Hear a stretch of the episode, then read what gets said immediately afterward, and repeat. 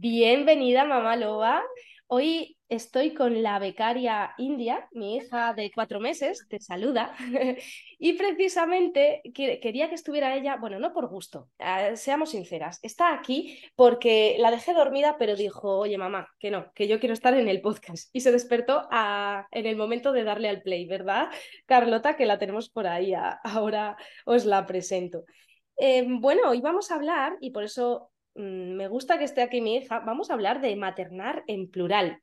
Bueno, maternar en plural es un libro que nos acompaña a las que estamos esperando o ya tenemos a nuestro segundo hijo para que podamos vivir este momento, y de eso vamos a hablar hoy, desde la calma. Vamos a ver cómo podemos abrazar esa bimaternidad con plenitud, que a veces nos da un poco de... Parece que, que todos los miedos los tienen las primerizas, pero también cuando llega el segundo surgen aquí muchas emociones que están bien y, vamos a ver cómo poder gestionarlas pues, para que esta segunda experiencia sea muy positiva. Y me he traído a Lota Caldés, que es doula y está especializada en himnoparto, así que acompaña a muchas madres, pero no solo las acompaña en el embarazo y en el parto, sino también en el posparto porque si de algo hablaremos también es de ese sostén que necesitamos las madres. Da igual si estamos con el primero, con el segundo, con el décimo, todas las madres necesitamos esa red de apoyo y a ese profesional, en este caso a Carlota, para que nos sostenga. Bienvenida a Logas Maternity, el podcast para las madres y futuras mamás revolucionarias. Esas que no se conforman con vivir la maternidad a medias. Las que quieren vivirla en toda su plenitud, con sus bajones y subidones pero con la confianza de saber que estamos haciendo el mejor trabajo de nuestras vidas. Para hacernos ese camino más fácil y agradable nos ayudarán profesionales de la maternidad y también madres. Y por supuesto encontrarás la respuesta a todas tus preguntas sobre entrenamiento en las etapas más vitales de nuestras vidas, el embarazo y el posparto, para que puedas seguir disfrutando de tu deporte con la máxima seguridad. Prepárate para ser una mamá loba y bienvenida a la manada.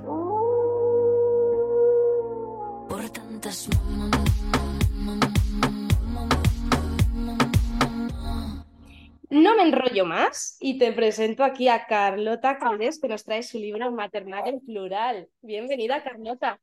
Gracias, Vero. Me encanta además que, India nos esté acompañando, porque en realidad justo decíamos esto, ¿no? Que, que maternar en plural trae consigo ese nuevo escenario a lo mejor que, que no nos imaginábamos, porque muchas veces es así, ¿no? Eh, porque al final cuando hablamos de, referentes, eh, estamos empezando a abrir la puerta ¿no? a, tener información sobre el primer embarazo, parto y demás.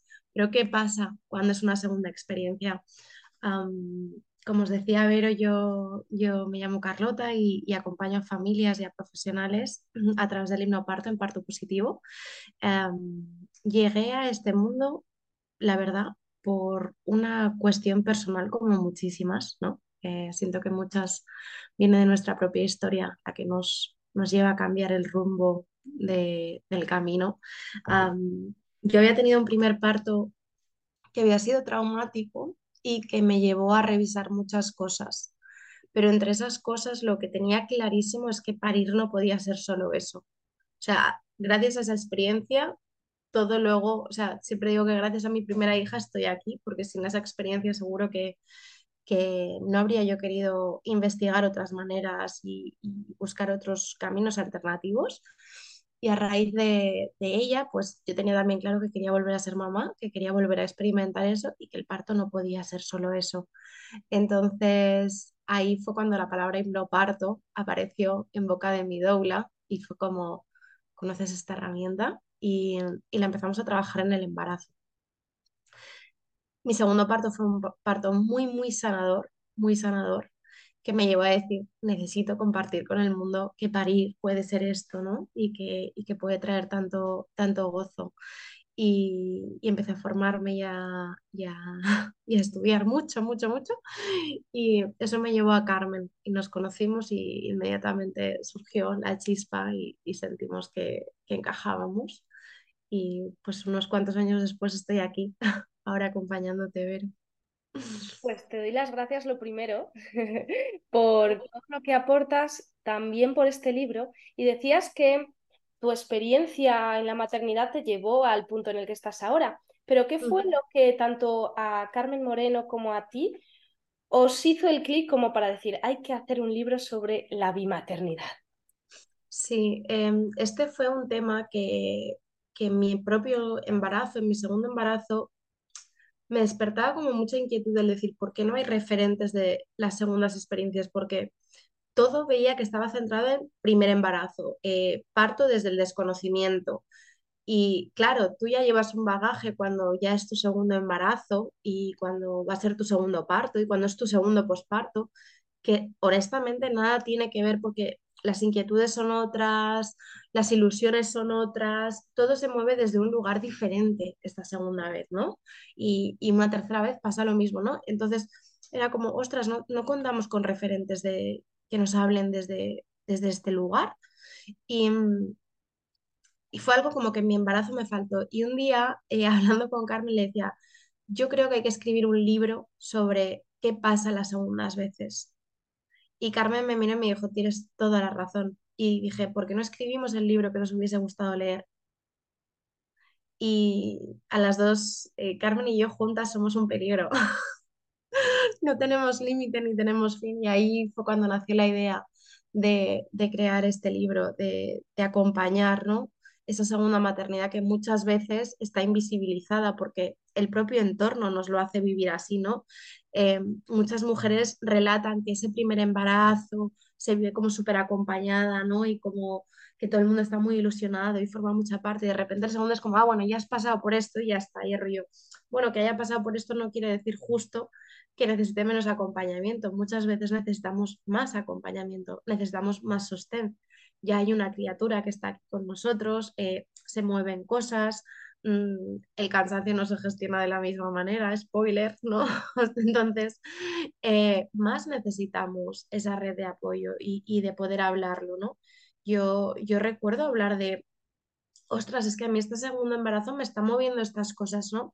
Era como, pero si ya lo has hecho, o sea, se, siento que se, aparte de invisibilizar, como que se menosprecia un poco eh, o intentamos, ¿sabes? No, no, darle, no darle lugar al sentir que se despierta en la segunda maternidad, con todo en general.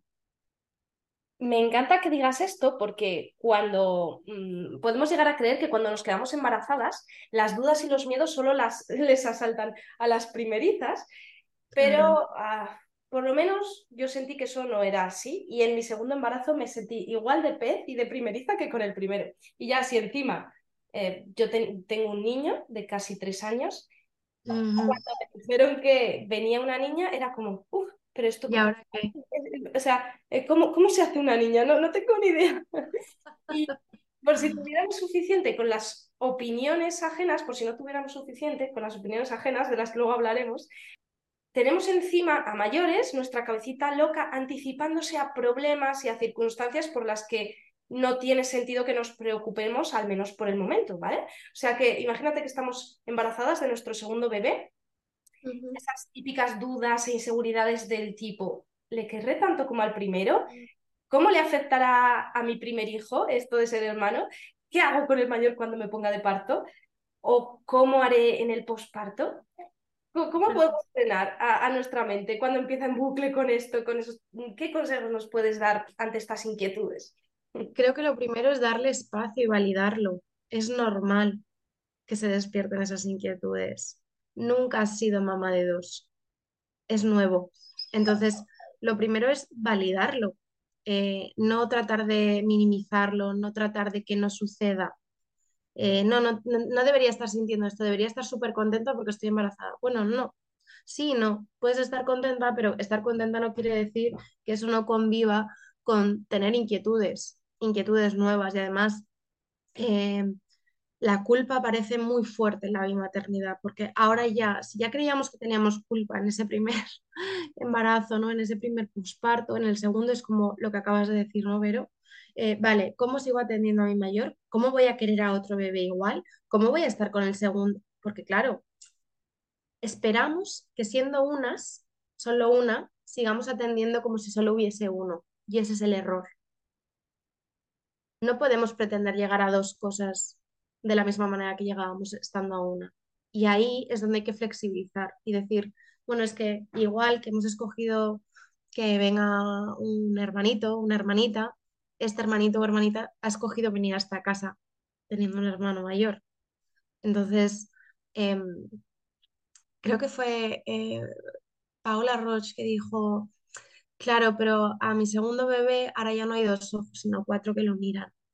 Y eso es algo que también se lleva, ¿no? Entonces, con esto quiero decir que es normal que se despierten estas inquietudes de cara a ambos hijos y creo que es importante validarlo y decir, me despierta esto, pero que me despierte esto no quiere decir que yo me deje llevar única y exclusivamente por esta emoción y entre en un bucle en el que no me aporta nada.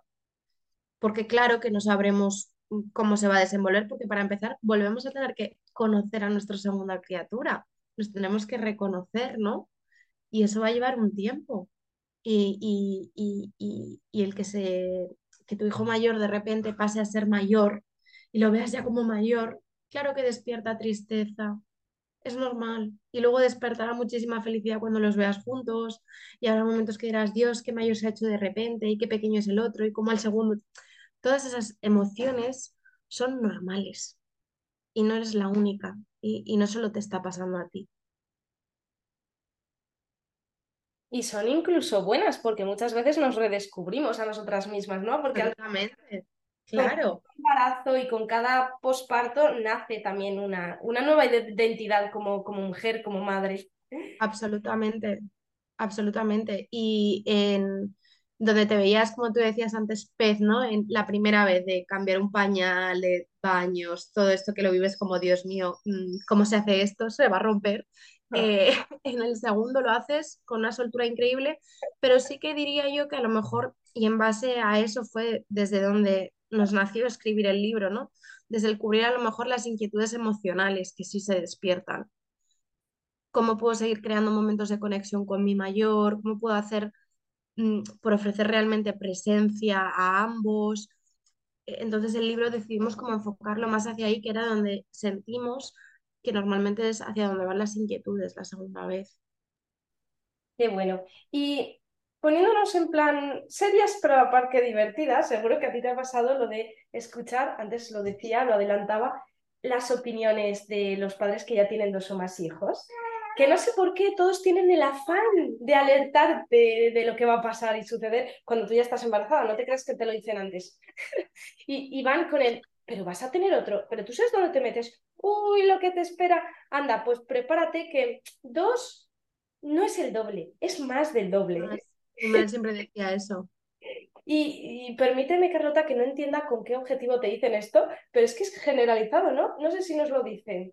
Para que de verdad nos preparemos en alguna universidad de padres de familias con dos hijos, con las que tienen afiliación, o lo hacen inconscientemente porque así ellos mismos se desahogan y les hace sentir mejor transmitir sus dificultades diarias. O quizá, y esto yo todavía no lo he descubierto, lo hacen porque como ellos se lo dijeron, tienen que seguir ¿no? el, el ciclo y ahora de decirlo. Tienen que mm. tener esa tradición a base de, de sentirse, no sé, visionarios. Eh, ¿Cómo nos tomamos esto? Yo creo honestamente que cuando hablamos de experiencias que han podido ser duras o, o, intensas o que incluso no nos esperábamos, eso nos lleva a querer verbalizarlo, ¿no? Porque al final no nos lo han se me acaba de colar un perrito en casa, lo siento. Hola. Disculpa. Bebé, perro. Perros. Es que, ¿sabes qué pasa? Que este perro ha aparecido en mi casa. No es mío. Un segundo. Bueno, esto es lo más divertido que me ha pasado nunca en grabando podcast. Es el primer podcast que grabo con la en brazos y por si no fuera poco se nos cuela un perro por la ventana, que es el perro de Carlota. ¿Es eh, el perro del vecino? ¿De quién es? No lo sé, no lleva correa, luego lo descubriremos. Tengo, tengo una casa con campo, entonces muchas veces nos vienen a visitar. Se ha colado por su ventana y nada, ahí ha ido, ya se ha ido. Disculpa, perdón, disculpa.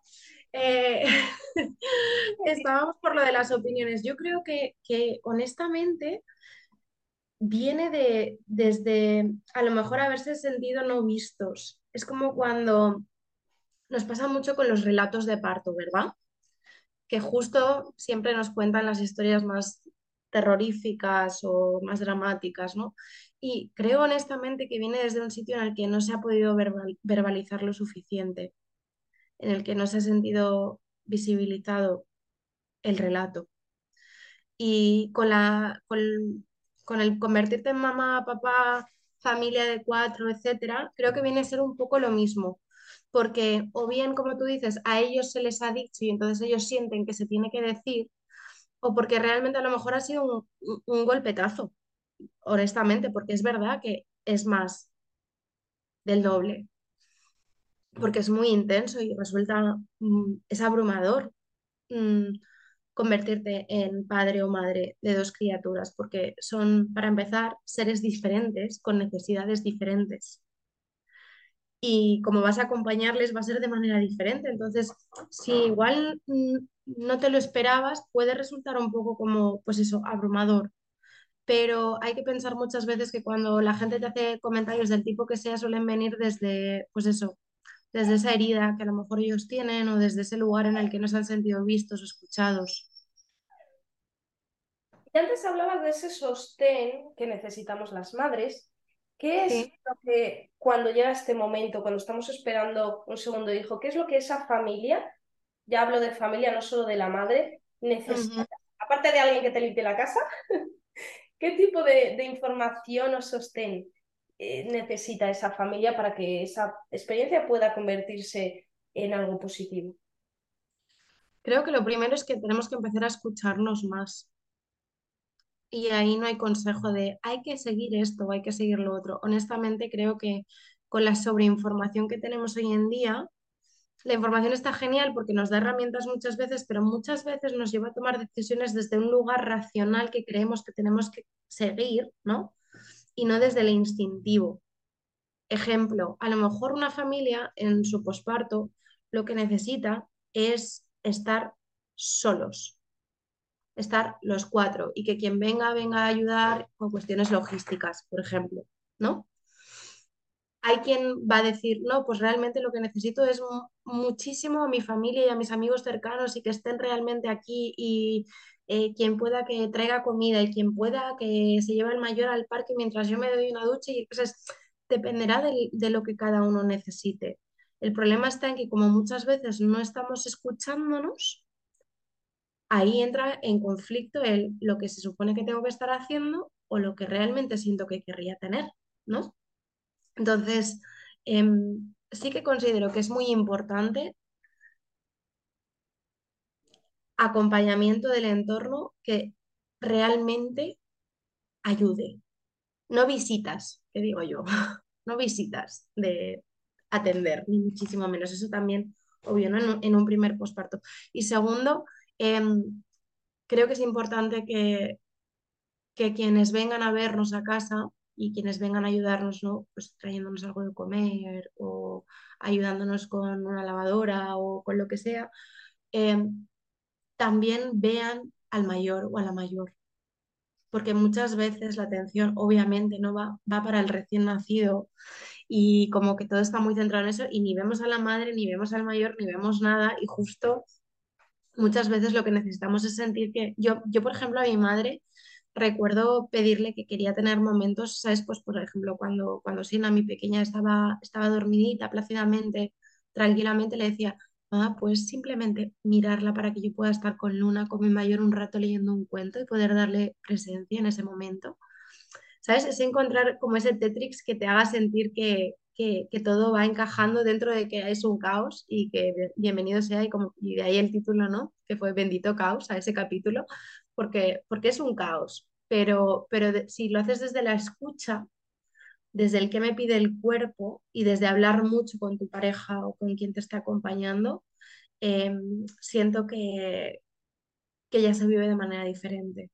Al final, esta parte de escucha, yo creo que se nos ha pasado, se, ha quedado en el olvido y tendemos a buscar lo que, lo que tenemos dentro, buscarlo fuera, ¿no? Ese exceso de información que decías ante el que estamos bombardeadas y que puede abrumarnos incluso por ser tan excesivo a veces, parece que no estamos preparadas para ello y lo que necesitamos es un poco de escucha interna, de mirar hacia adentro y eso es lo que vosotras con vuestro trabajo nos ayudáis a hacer. Y viendo un poco a, lo práctico, hay una pregunta que nos hacen mucho a mí, em, como entrenadora, me hacen mucho las madres y seguro que vosotras también os la han hecho. Y es, ¿cuándo es el mejor momento para tener un segundo hijo? Sinceramente, cuando lo sientas. Lo siento, eh, sé que estoy sonando como muy cliché, ¿no? El cuando lo sientas. Cuando lo sientas desde, desde el gozo, no desde... Se supone que me han dicho que lo ideal es que se tengan que llevar dos años y medio. No importa, porque al final yo creo mucho, ¿no? En, en esa visión a lo mejor un poco pues espiritual de escogernos, ¿no? Y creo que las madres escogemos a nuestras criaturas y nuestras criaturas nos escogen. Y que en el escenario que vengan han venido porque ese era su lugar y ese era su momento. Entonces, nunca hay un momento perfecto, ni para tener uno, ni para tener dos, ni para tener tres. Entonces, dejemos de intentar hacerlo desde ese control, sino desde un lugar en el que nos resulte amoroso, en el que a ti y a tu pareja digáis, Buah, es que nos lo hace, vale, sí, que la, la situación ideal no, no, es ahora mismo, no, ni lo será en dos años. Nunca es, perfecto para nada. ¿Y cuál es el objetivo de que tenga que ser ideal? Pues cuando realmente las ganas te puedan y, y cuando también ese bebé decida venir. Mm. Creo. Estoy súper de acuerdo contigo. Y, voy a entrar ahora un poco en mi área de entrenamiento porque sé que a muchas os intriga el cuándo estaré, estará mi cuerpo preparado para volver a quedarme embarazada, ya hablando de reducir riesgos pues, para suelo pélvico, para tu abdomen, ¿no? Esto ya es otro tema, pero sí que quiero decir que aunque la ciencia nos sugiera en un mínimo de 18 meses, depende muchísimo de cada mujer. Y además que eso no va a ser lo prioritario, lo prioritario es lo que os explicaba Carlota. Así que no tiene nada que ver si te cuidaste en cuanto a esos 18 meses, no quiero que te lo tomes al pie de la letra porque no tiene nada que ver si te cuidaste hiciste las cosas bien en tu primer embarazo y posparto, hablo de, de no solo de ejercicio, un poco todo, así no hiciste nada por cuidarte. Y hablando de ejercicio, no hablo solo de entrenar o no entrenar a la hora de decir hacer las cosas bien, porque la mayoría de las que escucháis este episodio, este, este podcast, sé que, que le dais caña, que os gusta entrenar. Así que la clave no está en ¿cómo he entrenado en el embarazo, en mi primer embarazo y en mi primer posparto? Pues sé que mi cuerpo está más preparado para el segundo embarazo. No solo es eso, sino que la clave está en el cómo. Porque siempre digo que la mejor recuperación posparto es un embarazo en el que se han hecho las cosas bien, y, también la peor recuperación postparto puede empezar por no, por no haber hecho lo debido en el embarazo, ¿no? Por habernos saltado pasos o, habernos pasado con, con, las cargas. Bueno, de esto hablo en otros episodios. Mm, claro, Así que os invito a, para la que esté pensando en, su, en tener un segundo embarazo y, y tener un buen segundo posparto también, que cuide mucho su primer embarazo y su primer posparto. O sea, porque muchas veces nos recuperamos muy bien del primer, en el primer posparto, pero si nos recuperamos muy bien y no hacemos lo debido, nos saltamos pasos, ¿eh? pues es en el segundo embarazo cuando pueden venir problemas, ¿vale? Eh, pero bueno, esto lo tratamos en, otros episodios de, en el que hablamos de, entrenamiento en el posparto. Así que cuando lo sientas, pues ya sabes. Está muy relacionado con la parte emocional, es decir, porque es lo mismo. Si tú has estado cuidando, tu, cuidando en el sentido en el que si tú has estado haciendo escucha, cuidando tu salud emocional y psicológica en tu embarazo, si lo has hecho en tu posparto, vas a vivir ese segundo embarazo porque seguirán habiendo inquietudes, pero ya le hemos dado un espacio, ya hemos creado un hábito y una rutina en el que cuidamos de nuestra salud y nos escuchamos y vemos cómo nos sentimos y nos permitimos que esto suceda y si es necesario encontramos ¿sabes? espacios de apoyo para círculos de embarazo, círculos de posparto, pues, eh, o, lo que necesites, ¿no? Y, al final eso, eso es igual de necesario. Y, y, como lo hayas podido vivir y el espacio que le hayas podido dar te preparará para el segundo. Muchas veces cuando vienen, cuando llegan a nosotras, ¿no? Mujeres que han tenido partos traumáticos o pospartos muy traumáticos de esa primera vez, es que es fundamental que hagamos terapia, es fundamental que, que psicológicamente le demos el espacio y lo coloquemos en el lugar que le pertenece, porque si no, esa carga, ese peso te lo estás llevando al segundo. Y vamos a trasladar cosas que, que no le pertenecen al segundo.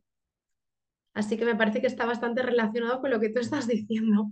Pues fíjate, totalmente. Y es, me surge ahora una cuestión que también me la plantean mucho, porque cuando hablamos de entrenar fuerte, eh, esto sobre todo por las crossfiteras que me puedan estar escuchando, chicas que les gusta hacer sus pesas o correr o lo que sea, ¿no? Hay otra duda o miedo que no hemos mencionado y que se nos pasa por la cabeza, pues eso, a las que nos gusta darle caña. A mí me pasó y, también a todas mis alumnas que están entrando conmigo en sus segundos, terceros y siguientes embarazos. Tengo a alguna alumna en su quinto embarazo y a las que he tenido el placer y la suerte de acompañar en todos sus embarazos y pospartos. Bueno, pues he visto que hay un miedo general que es con lo bien que yo me había recuperado del primer embarazo, con lo que me costó volver a mi estado de forma después de al estado de forma que tenía antes de mi primer embarazo, que conseguí volver a ello tras el primer, eh, tras el primer posparto, otra vez a empezar. y puede ser frustrante, ¿no? Porque dices, vale, he tenido un embarazo, un posparto, me he recuperado bien, he vuelto a como estaba antes y ahora otra vez. Y esto puede ser eh, a veces difícil de afrontar a nivel mm, psicológico, ¿no? ¿Qué consejo nos puedes dar para poder, eh, oye, transitar esto con la mayor paz posible? Creo que no hay que volver a ningún lado. Creo que igual que es como pretender volver a ser no madre, ya eres madre, ya, o sea, ya ese mundo se ha abierto ante ti, pues tu cuerpo igual.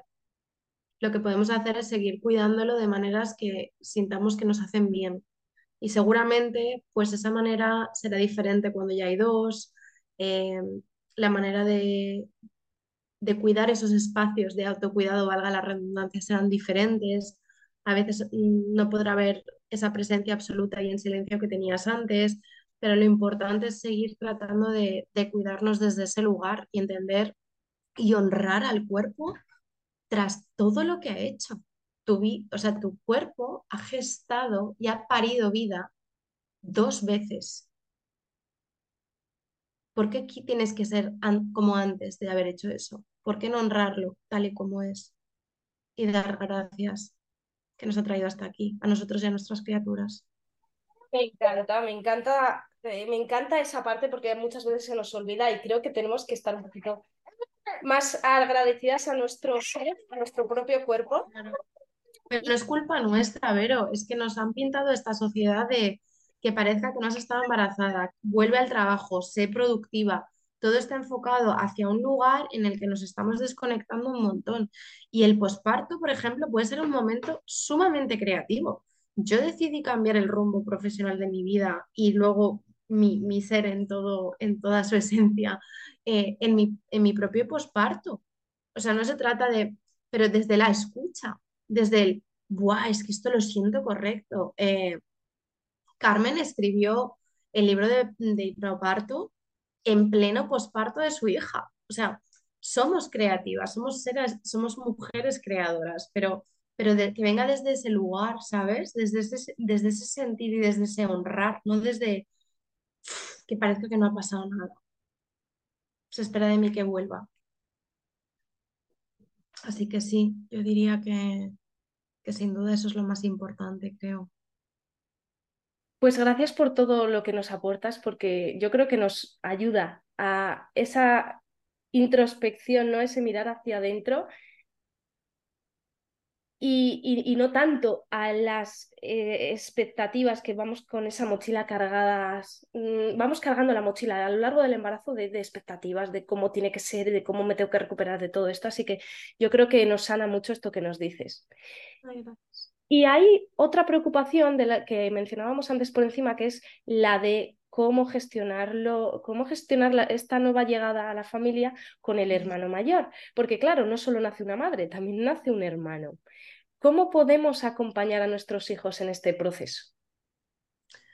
Me estáis escuchando mucho decir esta palabra, pero es que creo que es fundamental validar y flexibilizar. tenemos, volviendo a la expectativa, ¿no? Es como esperamos que cuando le decimos al hermano mayor que estamos embarazadas, tiene que estar feliz y contento. A lo mejor no. Qué injusticia, ¿no? Qué carga le estamos poniendo, qué presión.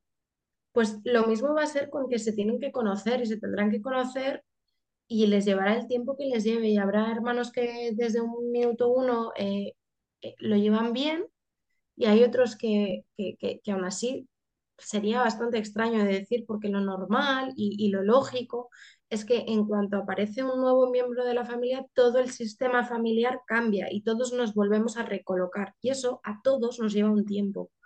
Entonces, igual si lo vivimos desde esa flexibilidad y desde esa mirada cariñosa y empática y entender que claro, que se mueven cosas, amor, claro que se mueven cosas y está bien.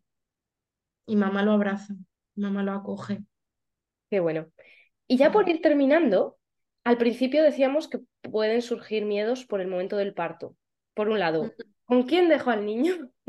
Pero también si no tuviste buena experiencia en el primer parto, como te pasó a ti, que en tu caso el segundo fue sanador, pues pueden en este momento reaparecer los miedos e incluso quieras probar con otro tipo de atención al parto. Llegado a este punto, ¿qué consejos prácticos les das a las mamás que, que quieren tener esa buena experiencia y que también quieren tener una buena gestión? Vale, mm, son dos cosas distintas. O sea, el tema de, la gestión del acompañamiento del mayor, claro, dependerá de si estamos escogiendo hospital, ¿no? Eh, que ese es el caso en el que hay que hacer como esa toma de decisión. Y yo siempre invito a que sea algo que nos hace sentir que está bien, tal y como es. No le dejo con mi madre porque es lo que se espera que se haga. O sea, a lo mejor mm, que no actuemos desde ese sitio, ¿sabes? Entonces, en mi caso personal, esto es a título personal, yo, por ejemplo, sentía correcto que sí se quedase en casa de mi madre porque era como su otro referente, ¿no? Fuera de, fuera de casa. Y, y dentro de eso eh, hicimos como toda una rutina, ¿no? Y, creamos todo un ritual en torno a eso para que ella lo viviese de la mejor manera posible sin entender bien qué estaba sucediendo, porque en el caso de mi hija mayor era chiquitita todavía, ¿no? Eh, entonces lo más importante, de esto hablamos como en profundidad en el libro porque serían como muchos aspectos a tener en cuenta, pero creo que lo más importante es que la decisión que tomes te dé paz, lo hagas desde un lugar en el que te está dando paz y que dices, vale, sé que lo hago así porque dentro de este escenario me siento bien y aún así, claro que se te va a despertar pena porque te vas a despedir y sabes que la próxima vez que os vais a ver va a ser igual y diferente y, y está bien que esté así, ¿no? Y de cara a la vivencia del parto, de ese segundo parto, en el caso de que haya habido un primer parto que ha sido traumático, me parece fundamental trabajarlo con el, acompañamiento de una psicóloga, me parece muy importante. Y aparte de eso, encontrar espacios seguros, grupos de acompañamiento de posparto, de maternidad, de crianza, lo que consideres, donde se te pueda permitir relatar la vivencia. Necesitamos poder hablar de lo que ha sucedido en espacios seguros. Y, y, como tú bien dices, Vero, seguramente eso nos va a llevar a querer reevaluar, pues como lo hicimos la primera vez, si queremos escoger el mismo centro o el mismo tipo de atención. Nos lleva normalmente a, hacer una evaluación y decidir, pues, hacia dónde quiero tirar esta segunda vez, ¿no?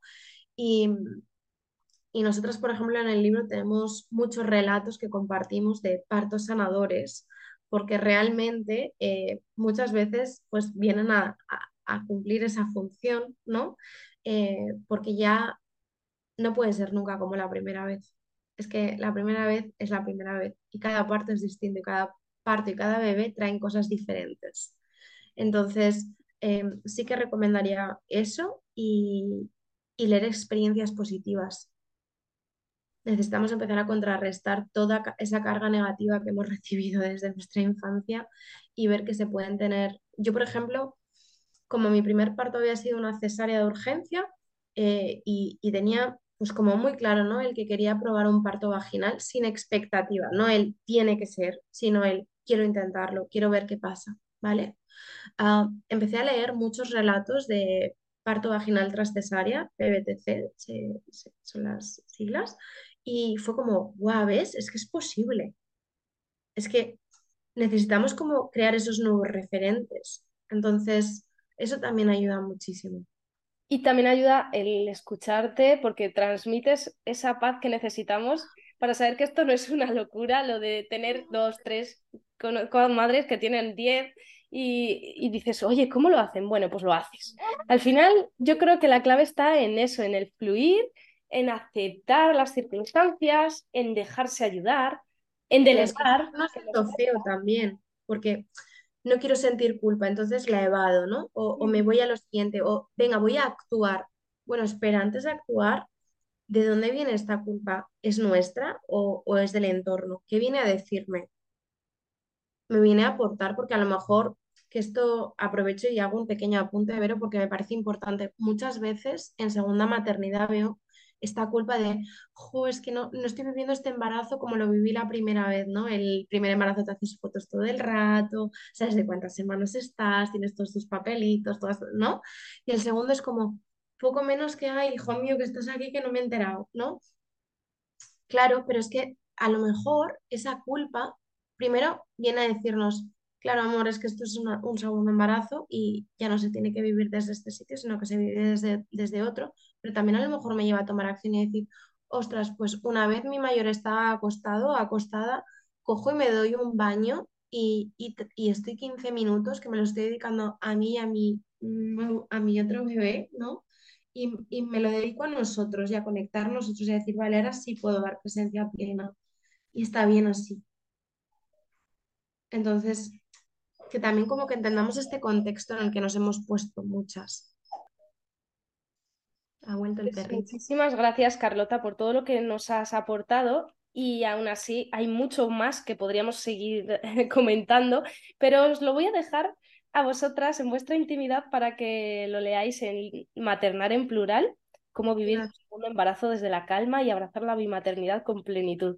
Es un libro que te va a remover sin duda y que también te va a aportar muchas cositas prácticas y útiles para disfrutar de, de esas siguientes maternidades, porque al final lo que decíamos, eh, cada maternidad es distinta. Recuerda que cada experiencia es única, cada una merece su lugar, su espacio, no hay que compararse ni con nadie, ni con tu anterior yo, ni con tu anterior embarazo. Y también recuerda que no hay verdades absolutas y de hecho en el libro lo decís, que las reflexiones que tenéis son para que, eh, pues bueno, la mujer lo pueda vivir desde una forma más conectada, más auténtica, más libre, pero todo ya lo tienes dentro de ti. Mm, ya sabes suficiente, ya eres suficiente, solo necesitas mirar adentro y, dejarte también acompañar y apoyar. Así que gracias por ese sostén, Carlota. un placer y gracias, Vero, por invitarme, de verdad. Un gusto un gusto. Ah, iba a decir, ha sido un gusto. Muchísimas gracias, Carlota, y también gracias a ti que estás escuchando. Te invito a que, eso sí, compartas este episodio con quien creas que le pueda servir, con esa mamá que va por el segundo o tercero o siguientes. Un abrazo enorme. Gracias. Prepárate para ser una mamá loba y bienvenida a la manada. Por tantas mamás